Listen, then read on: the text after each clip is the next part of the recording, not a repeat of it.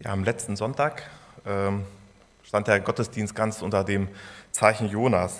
Es ging um Jona, wie auch in den Tagen davor, äh, bei den Kinderbibeltagen. Und ja, ich bin dabei so ein bisschen hängen geblieben.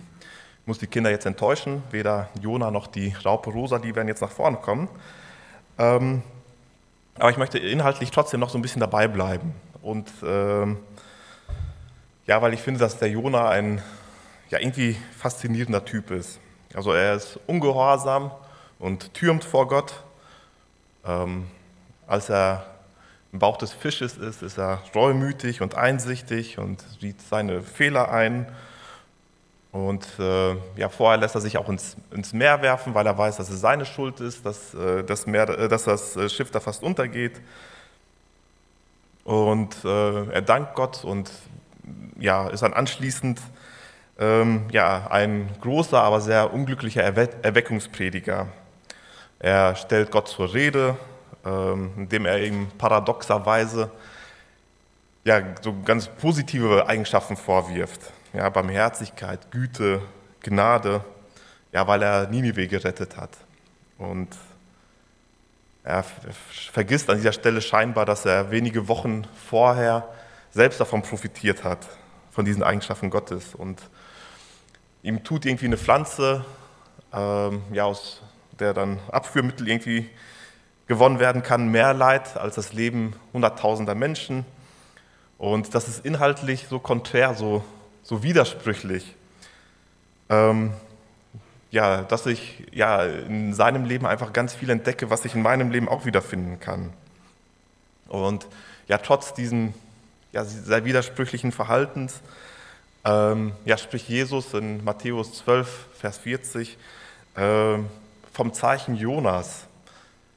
Äh, als äh, die äh, Menschen ein Zeichen von ihm sehen wollen, dann bezieht er sich darauf und äh, spricht an der Stelle von ja, zu dem Zeitpunkt noch seinem zukünftigen dreitägigen Aufenthalt im, im Grab und vergleicht es mit äh, ja, den drei Tagen Jonas im Bauch des Fisches. Und ja, das Zeichen Jonas der Fisch äh, ja, wird auch anschließend äh, oder ja, wenige Jahre später zum Erkennungszeichen und zum Geheimsymbol der ersten verfolgten Christen. Und ja, durch sein fehlerhaftes Verhalten, durch diese Sprunghaftigkeit, die wir ja, in Jona ähm, sehen, wie gesagt, finde ich selbst auch Züge meinem eigenen Verhalten.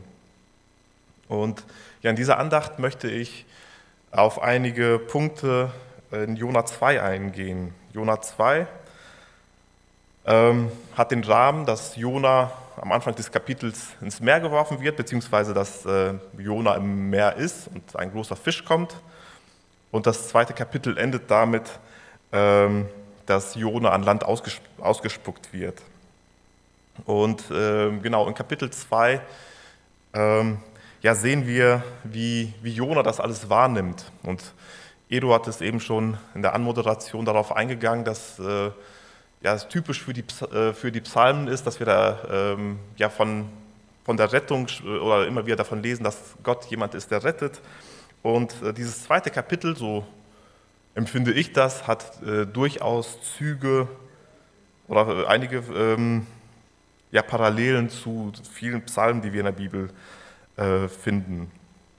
Und hier finden wir beides. Also wir, wir sehen die Situation, wie Jona sich fühlt, als er so ins Meer herabsinkt.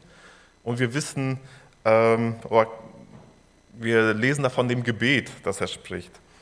Und ähm, ja, wir, wir, kennen, glaube ich, alle so dieses sprichwörtlich, äh, ähm, wenn wir sagen, ja, da ist mir ja ähm, das eigene Leben wie so ein Film vor den inneren Augen vorbeigezogen, ja, wenn man sagt, das ist irgendwie so eine Situation, in der man denkt, okay, jetzt ist der Tod ganz nah.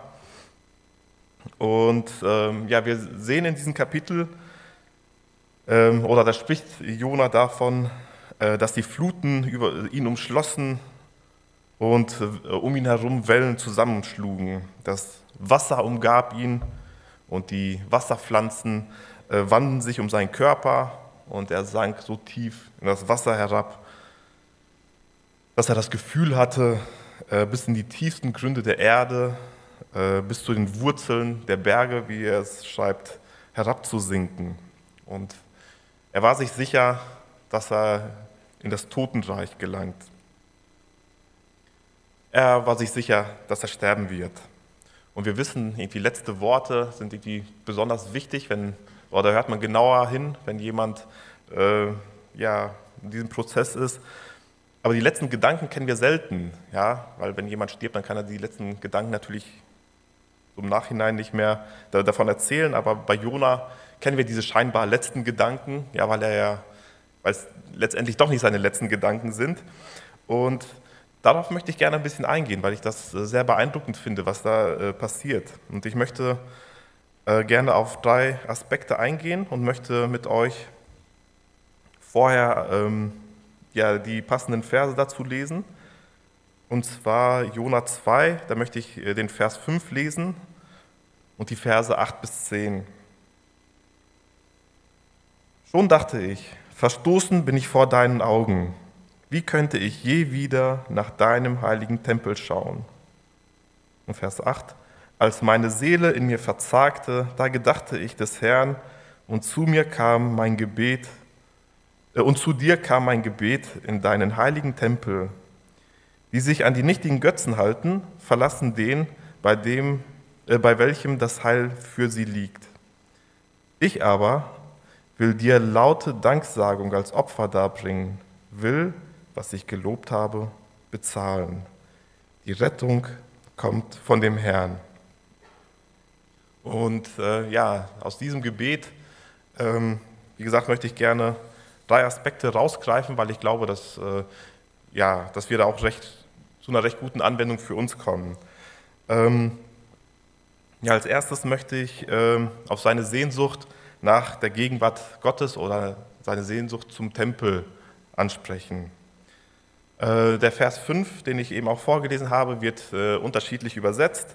Äh, in einigen Übersetzungen, da kommt eher so die Verzweiflung rüber, ja, werde ich deinen Tempel jemals sehen oder ob ich, das, oder ob ich den jemals oder wie ich den Tempel sehen soll. Ähm, in anderen Übersetzungen kommt es dann fast eher trotzig rüber, da heißt es ja, und trotzdem werde ich deinen Tempel wiedersehen. Aber darauf möchte ich gar nicht eingehen, weil das jetzt gar nicht entscheidend ist, sondern das Entscheidende ist, ja, er sinkt da ins Meer herab und denkt, dass er sterben wird. Und woran denkt er? An das, was ihm am wichtigsten ist. An den Tempel. Der Tempel, der heilige Ort der Juden. Ja, der Ort der Gegenwart und Heiligkeit Gottes, der Ort, wo sich Himmel und Erde berühren. Und während er da so herabsinkt, hat er eine starke Sehnsucht danach, diesen Ort noch einmal zu besuchen, um Gott da zu sein. Ja, wir wissen nicht, ja, vielleicht äh, verbindet er oder denkt er da an besondere Erlebnisse, die er im Tempel hatte. Ähm, ja, vielleicht die Schönheit oder die Feste, die im Tempel gehalten werden. Ähm, vielleicht denkt er daran, wie er Gottes Gegenwart im Tempel ganz stark gespürt hat. Und vielleicht hat er es so empfunden, wie wir es auch im Psalm 84, Vers 11 lesen. Da steht, ähm, denn ein einziger Tag in deinen Vorhöfen ist besser als tausend andere. Lieber will ich stehen an der Schwelle im, Haus, im Hause meines Gottes, als wohnen in den Zelten der Gottlosen. Ja, lieber ein Tag bei dir als tausend Tage ohne dich.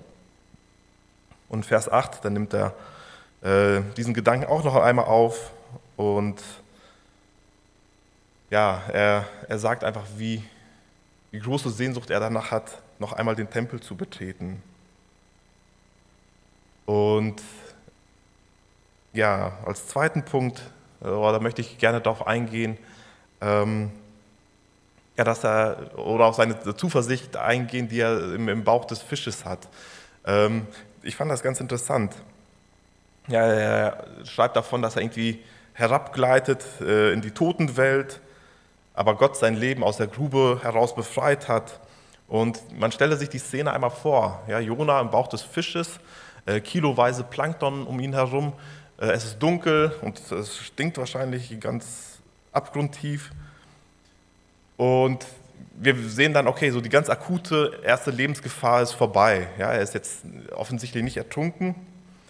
Ähm, aber dann würde ich auch denken, ja gut, wie lange dauert es, bis man so im Inneren eines Fisches stirbt? Ähm, vielleicht ist es doch besser gewesen, direkt zu ertrinken. Aber also ich würde diese Situation nicht zwangsläufig als, als Rettung sehen.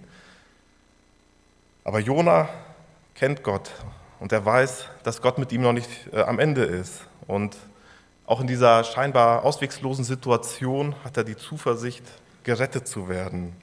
Und das lässt uns auch schon zum dritten Punkt kommen, zum Dank. Ja, Jona ähm, weiß, bei wem er sich zu bedanken hat. Er spricht äh, in Vers 9 von falschen Göttern und die Menschen, die sich diesen Göttern zuwenden, die äh, suchen bei jemandem falschen Heil. Und er sagt, ja, die Rettung gibt es nur bei Gott. Und er möchte Gott danken und sein Gelöbnis erfüllen. Und ja, er, er dankt Gott dafür, dass sein Leben gerettet wurde. Er spricht davon, dass er ja laute Danksagung als Opfer bringen möchte und er ist bereit, seine Schuld bei Gott einzubringen. Ja, in Psalm 50, da lesen wir Verse, die Verse 14 und 15 und da steht, bringe Dank dem Herrn als Opfer dar und bezahle so dem Höchsten deine Gelübde und rufe mich an am Tage der Not, so will ich dich retten und du sollst mich preisen. Und das geht hier irgendwie im Leben Jonas an dieser Stelle auch in Erfüllung. Ich musste ja daran denken, ähm, ja, ich muss an Martin Luther denken, der vor 500 Jahren oder ein bisschen länger ja auch in einer lebensbedrohlichen Situation war und versprochen hat, ja, dass er Gott dienen möchte, wenn er gerettet wird und ähm, ja, auch sein Gelöbnis nach der Rettung auch wirklich einhält. Und so ist auch Jona. Ähm, nach seiner Errettung, als der Fisch ihn ausgespuckt hat, geht er tatsächlich nach Ninive, um seinen Auftrag einzulösen.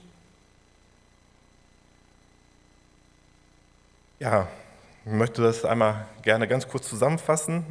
Ähm, ja, Jona durfte erfahren, dass Gott gnädig ist und dass Gott, bei Gott Rettung und Heil liegt.